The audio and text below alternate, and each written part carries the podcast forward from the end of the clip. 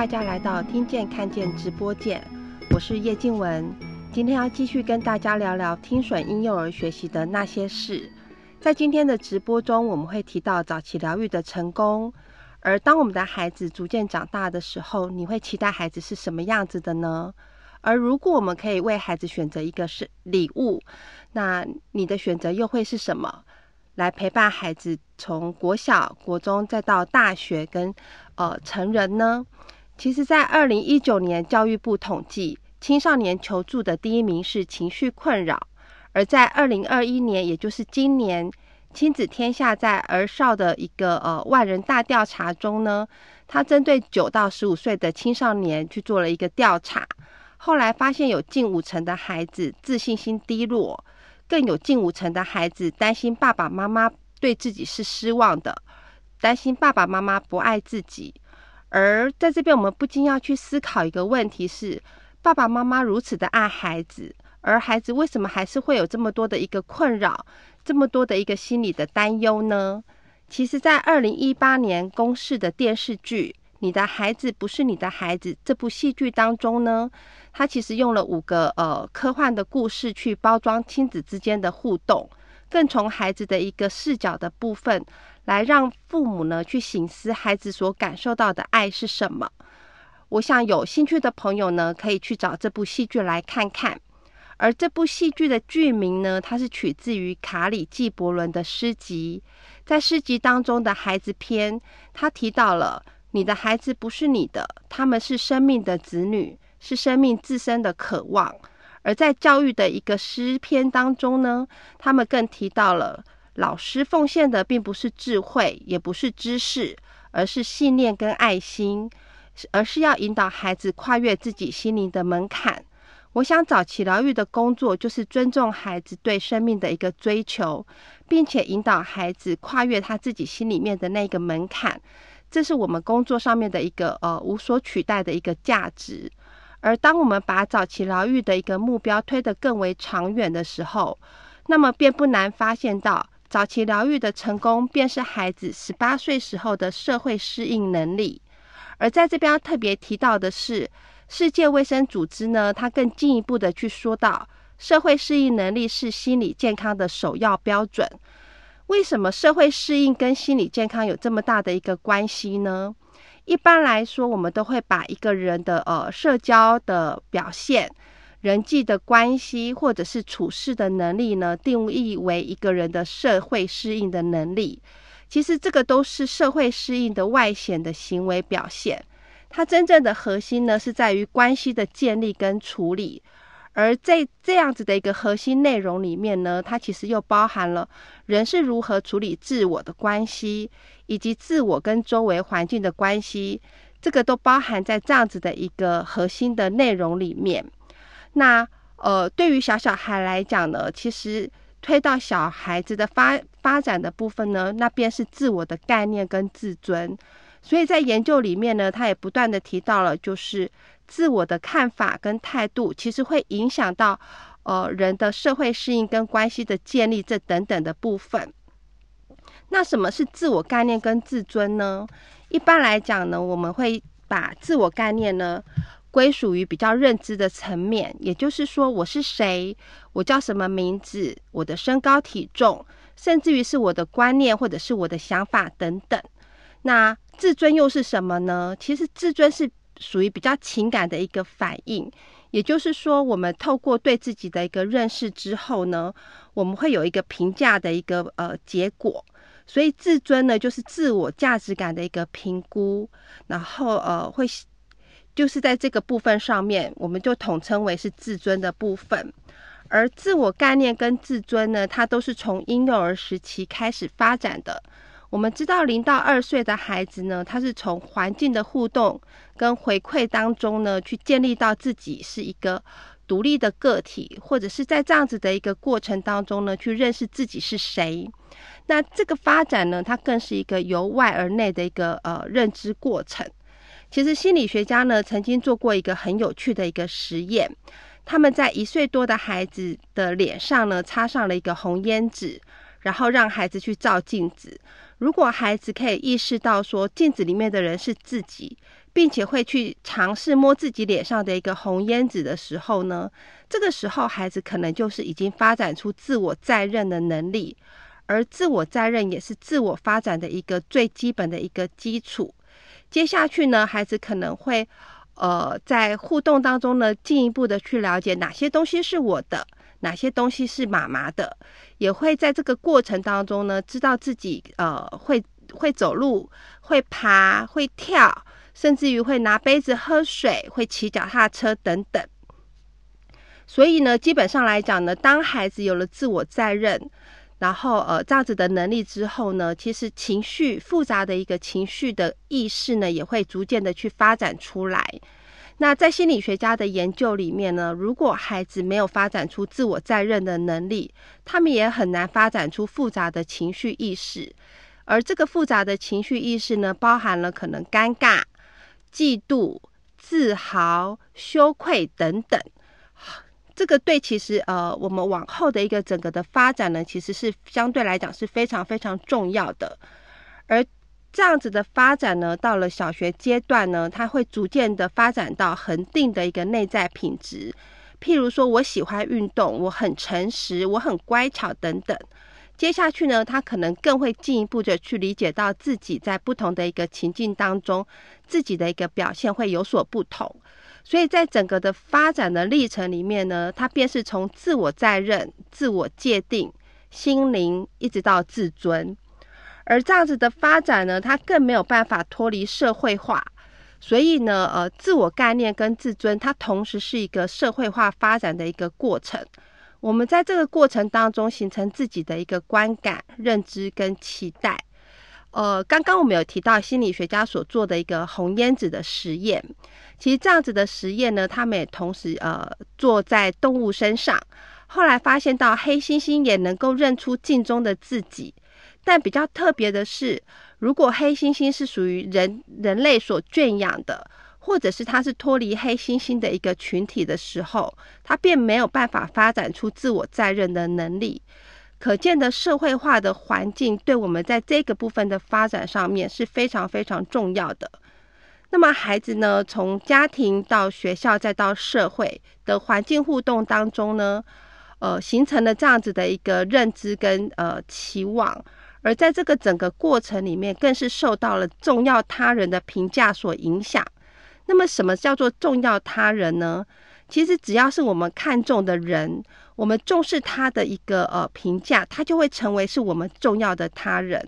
所以，重要他人可以是你的父母、手足、同学、老师，甚至于是你的长官等等。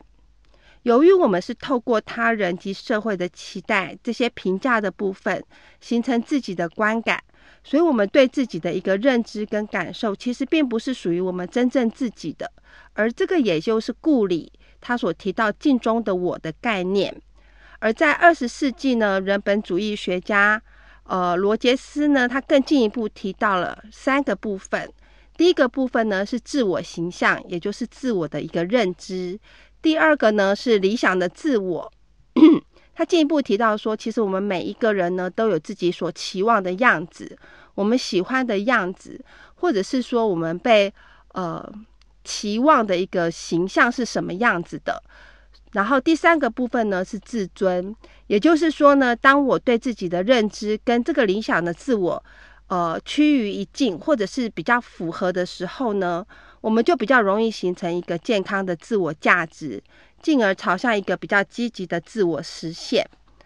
呃，听完了这些心理学家所说的话之后呢，我们想要进一步的去了解到，那神经科学家是怎么去解读这样子的一个发展呢？在这边呢，要跟大家分享的是社会认知神经科学领域的创始人马修利伯曼，他在《社交天性》这本书当中呢。呃，他以许多的呃科学神经上面的一个研究来说明，建立关系是大脑的天生设定。其实人在一出生的时候呢，我们必须绝对去仰赖他人才可以生存。所以呢，呃，马修利伯曼呢，他就提到了关系的建立呢是缘起于生存，而最终是为了什么呢？其实最终是为了追求快乐。所以呢，在他们的研究里面就会发现到说。依附跟分离是建立在生理痛苦的神经机制上面。也就是说，当小狗和小狗妈妈依附在一起的时候呢，它的大脑会自然的释放出如同天然止痛药的鸦片类的物质。而当我们人有呃一些人际上面的挫折或者是痛苦的时候呢，其实我们所感受到的心痛或者是难受，其实跟我们真正身体受伤的时候所感受到的一个呃的神经的那个系统呢，其实是一致的。所以呢，当有人跟你讲说啊，我失恋了，我很痛苦的时候呢，千万不要以为这个痛苦只是一个形容词，它其实是真的是有神经科学上面的一个印证。而第二个呢，他提到了就是说，当我们跟人连接的时候，为了融入，我们就必须有对社交的关系跟运作呢有所解读。其实，在婴儿出生第二天的时候呢。即使他还没有自我意识之前，大脑预设的网络就已经出现了镜像神经元，它让我们可以模仿、可以观察，而之后的心智系统呢，更让我们可以诠释他人的意图跟欲望。作者呢，更进一步的发现到说，当人在做心智解读的时候，大脑所活化的一个心智网络，跟人们不做任何事情的时候所开启的预设网络是一样的。也就是说，大脑知道自己随时随地都要社交，随时随地都要解读他人。所以，同样的，如果有一个人呢，你以为他在发呆，或者是你以为他无所事事的时候，呃，其实他的大脑的运作呢，可能已经不断的在对他所感受到的、所想到的，或者是所看到的部分呢，在做很多很多的运作。第三个部分呢，就是作者提到了内侧前额叶皮质。呃，作者在这边呢特别提到了内侧前额叶皮质的这个部分呢，有两个主要的功能。第一个功能呢，是帮我们认识自我，形成自我的意识，也就是刚刚我们不不不停的在说的，就是哎，我是谁？然后我究竟喜欢什么？我的想法是什么？而另外一个最重要的一个功能呢，就是接收来自于外界的价值观跟信念，把外在的这些信息呢输入在我们的大脑当中。内侧皮前额叶皮质呢，就是负责将社会的共同价值观输入到每个人的大脑大脑当中，以确保人们能够想的一致。那大脑呢，便是透过这样子来完成个人跟群体的一个协调。另外呢，在书中呢，其实还举了很多有趣的实验，说明了一个人如果知道自己所做的一件事情是有利于别人或具有社会的利益时，人的动机会更加强大，而且愿意无偿的去牺牲自己，去成就更大的一个利益。所以呢，大脑天生呢，其实它就会企图是在这个群体当中呢去。呃，建立自己的一个价值观，同时呢，也希望自己在社会群体当中是能够有所贡献的。而这个，也就是在我们的建立关系的过程当中呢，大脑为我们所天生所带来的一些设定的部分。我想，就像我们呃，就像阿德勒所提到的，就是人的一生都在追求归归属感跟价值感。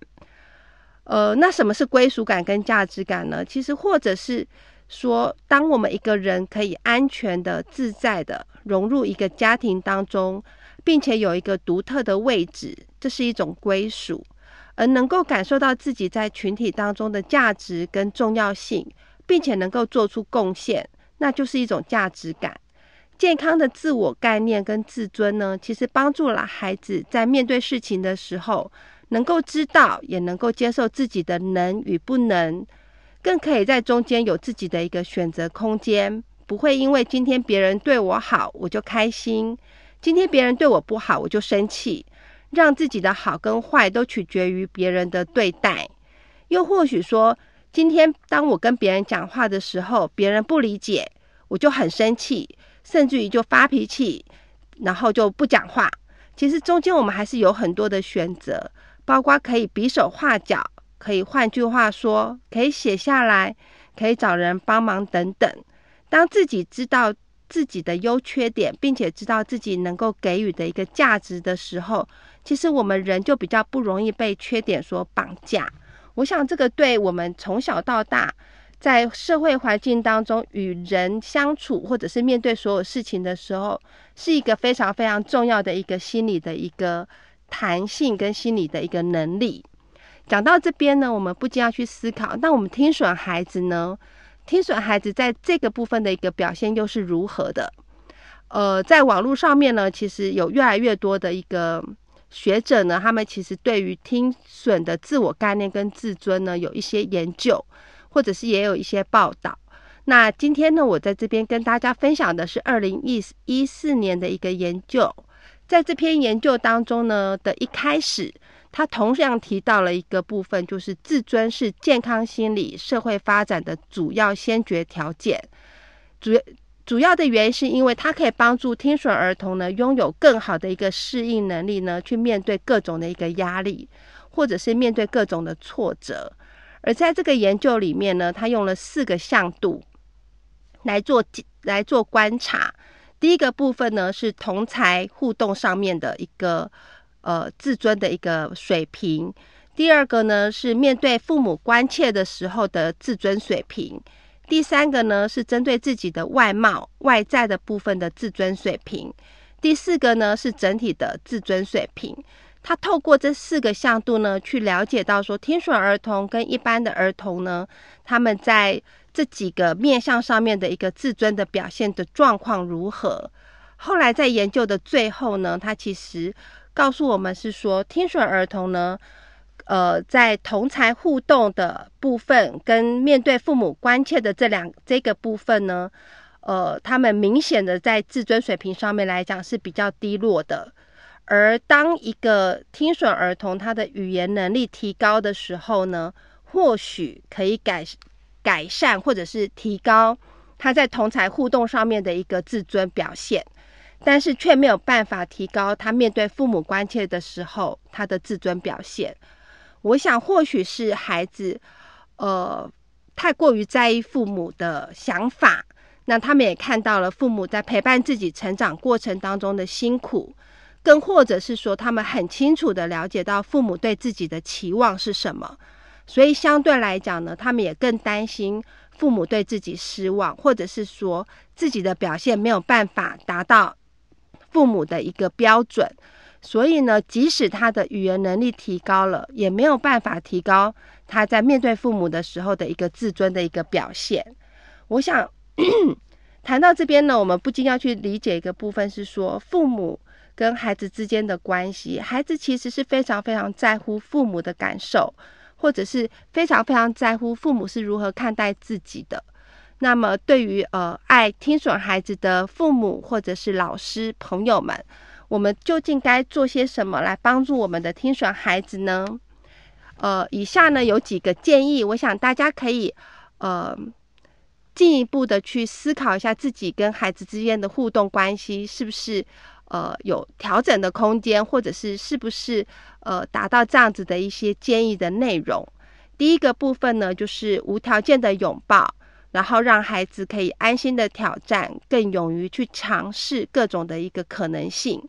我想，爱跟接纳呢，它必须架构在无条件的这个呃基础上面。那我们可以怎么做呢？我们可以带着孩子出去外面走走。然后，而且是要大方的解释跟说明。当我们面对有人有质疑的时候，不要去闪躲。其实，我觉得我们所做的一切，孩子在旁边他们是看得到的。第二个部分呢，我们可以看到孩子可爱、天真、顽皮、好奇的这样子的一个发展的需求，而不是只是要孩子乖乖做好、顺服训训练。然后你只要听，你只要说，我叫你说你就说。而不是用这样子的一个狭义的一个部分来看待孩子发展上面的需要。再来呢，我们可以支持孩子尝试的过程以及努力的过程，而不是用听和说的成绩单去评价孩子的付出，让孩子看到，也让孩子知道爸爸妈妈感受到他努力的这个过程。我想对孩子来讲，他可以感受到，他可以觉得自己可以更安心。那么孩子呢，就可以在面对的事事情的时候呢，他更勇于去跨出那一步，因为他知道面对自己的并不是分数，而是一种支持。第二个呢，就是我们要看见孩子的优势，并且呢，帮助孩子找到自信。在听见基金会呢，呃，我们针对零到二岁的听损婴幼儿开设了感觉运动气化课程。我们让孩子呢在观察中模仿，也让孩子在操弄中发现，更让孩子在不受限的一个游戏当中呢去学习，然后去成就自己。我想，自由探索还有主动学习，在这样子的课程里面，并不是口号。然后，我们让孩子呢有自己的决定。也尊重孩子的时间，然后呢，会让孩子发现他自己每做出的任何的一个呃选择，或者是每发现的一件事情呢，都是成就了自己的一个呃成就。我想这是孩子在从小过程当中呢，我觉得我们可以呃去做的，也就是去尊重还有包容孩子，然后尊重他所在乎的。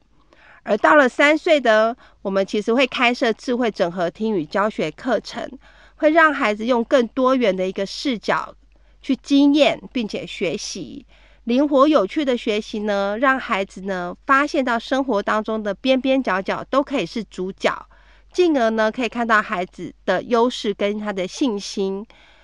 呃，我们不仅呢要让孩子找到他的优势，我们更是让孩子呢透过这个优势的一个智慧，去开启每一次的学习的内容，进而去内化，而且去拓展他的其他的学习的面向。我想这个对孩子来讲呢，不仅学习是有趣的，他更可以在这个过程当中呢，知道自己擅长什么，然后也可以用自己擅长的部分呢，去补足他不擅长的部分，然后让学习呢。更加的呃灵活，或者是让学习呢更富有乐趣。第三个呢，我们就是要减少比较。其实小到家庭里面的兄弟姐妹，到大到呃学校，乃至于社会，我们有很大的困扰呢。其实来自于比较。有时候这个比较呢，呃，可能是在我们的表情、眼神、动作，或者是我们的言语当中，其实不自觉的就会透露出来。那有时候呢，是孩子自己看在眼里，他自己会有所感受。那这边我不禁要提到的是说，大家都知道龟兔赛跑的故事，而我们究竟要跟兔子比赛跑步呢，还是要跟乌龟比赛游泳呢？而在网络上面呢，更有人用了一个例子，他说小明呢班上共有十名学生，而小明跑赢了七个人，所以他是第三名。大家就说哇，小明你跑得好快哦！可是后来呢，小明转学到了五十个人的班级里面，他跑步的时候呢，同样赢了七个人。那大家这个时候呢，还会说小明你跑得很快吗？其实，如果我们不要用名次、成绩去定义跟评价一个人的努力跟付出的时候，那么也许我们所看到的，或者是带着孩子所看到的，便是不同。所以我们可以跟小明说：“我看到了你好努力的在跑，而且你跑到了终点。那么，我觉得，呃，这个部分的引导呢，其实就会帮助小明他在形塑自己的一个价值感的时候，或者是一个位置的时候，我觉得，呃，眼光就会不同，也是非常非常重要的一件事情。第四个呢，就是要减少夸大的一个道德标准，呃。”当我们希望孩子有更好的一个自我概念跟自尊水平的时候，并不代表我们不要去指导我们的孩子，或者是教养我们的孩子。只是说呢，在这边我们在教养的过程当中，不要用一个很沉重的一个道德标准呢，去压在孩子的一个呃学习的历程，或者是在这个发展的过程当中去给这样子的一个压力。譬如说呢，可能我们就会说，哎。小明，你今天上课都不认真听，你都没有听好。老师说你要拿苹果，你都故意不拿，你都拿错了。你今天不认真，然后你这样怎么去学校上学？你怎么会交到好朋友？然后你未来怎么工作？然后你看你这样子，我回家要跟爸爸说，礼拜六我就不不能带你出去玩了，你只能在家里面。你下次上课要不要好好的认真听？然后老师叫你拿，你要乖乖拿。我觉得在这样子的一个教养的过程当中，其实孩子并没有学到我如何学习，或者是我如何的去呃更乐于参与这样子的一个学习过程。他可能会觉得我我就是不认真听，我可能就是呃学不好，我就是不会，哦，爸爸妈妈就是用这个成绩的部分呢来来对待我，然后我就不能出去玩了。所以其实这样子的一个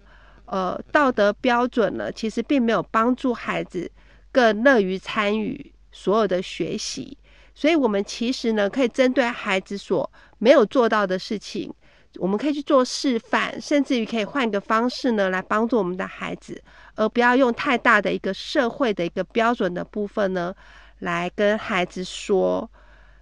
然后第五个部分呢，就是不论孩子多小，我觉得让孩子做自己可以做的事情，也让孩子参与，是非常非常重要的。其实孩子呢，是从动作跟行为当中去感受到自己的能力跟价值，所以呢，从生活自理这个部分出发，其实对孩子来讲是非常非常好的一个呃方向。所以我们可以让孩子自己拿杯子喝水，然后可以让孩子自己抽卫生纸，然后擤鼻涕，不管他做的好跟不好。当他自己去动手去做这件事情的时候，让他在每一件事情的过程当中都有一个参与感，而且他会知道说：哇，我今天会自己抽卫生纸，哇，我今天可以拿杯子，都是一件非常值得被赞美跟肯定的事情。甚至于我们可以带孩子去海边捡垃圾，参加社区的扫地活动，甚至于是捐发票。我觉得在这些小事情上面呢，去形塑孩子的一个。价值感是呃很很适切的一些呃活动，然后让孩子知道说要做好一件事情，它并不是困难的。所以呢，当我把标准的部分降在孩子的需求上面的时候，我也许看到孩子的一个表现就会是不同的。最后就是要跟呃爸爸妈妈讲，是说父母期待的力量其实是非常非常大的。因为孩子就是在我们的眼中形塑他自己，而我们期待的内容呢，其实也会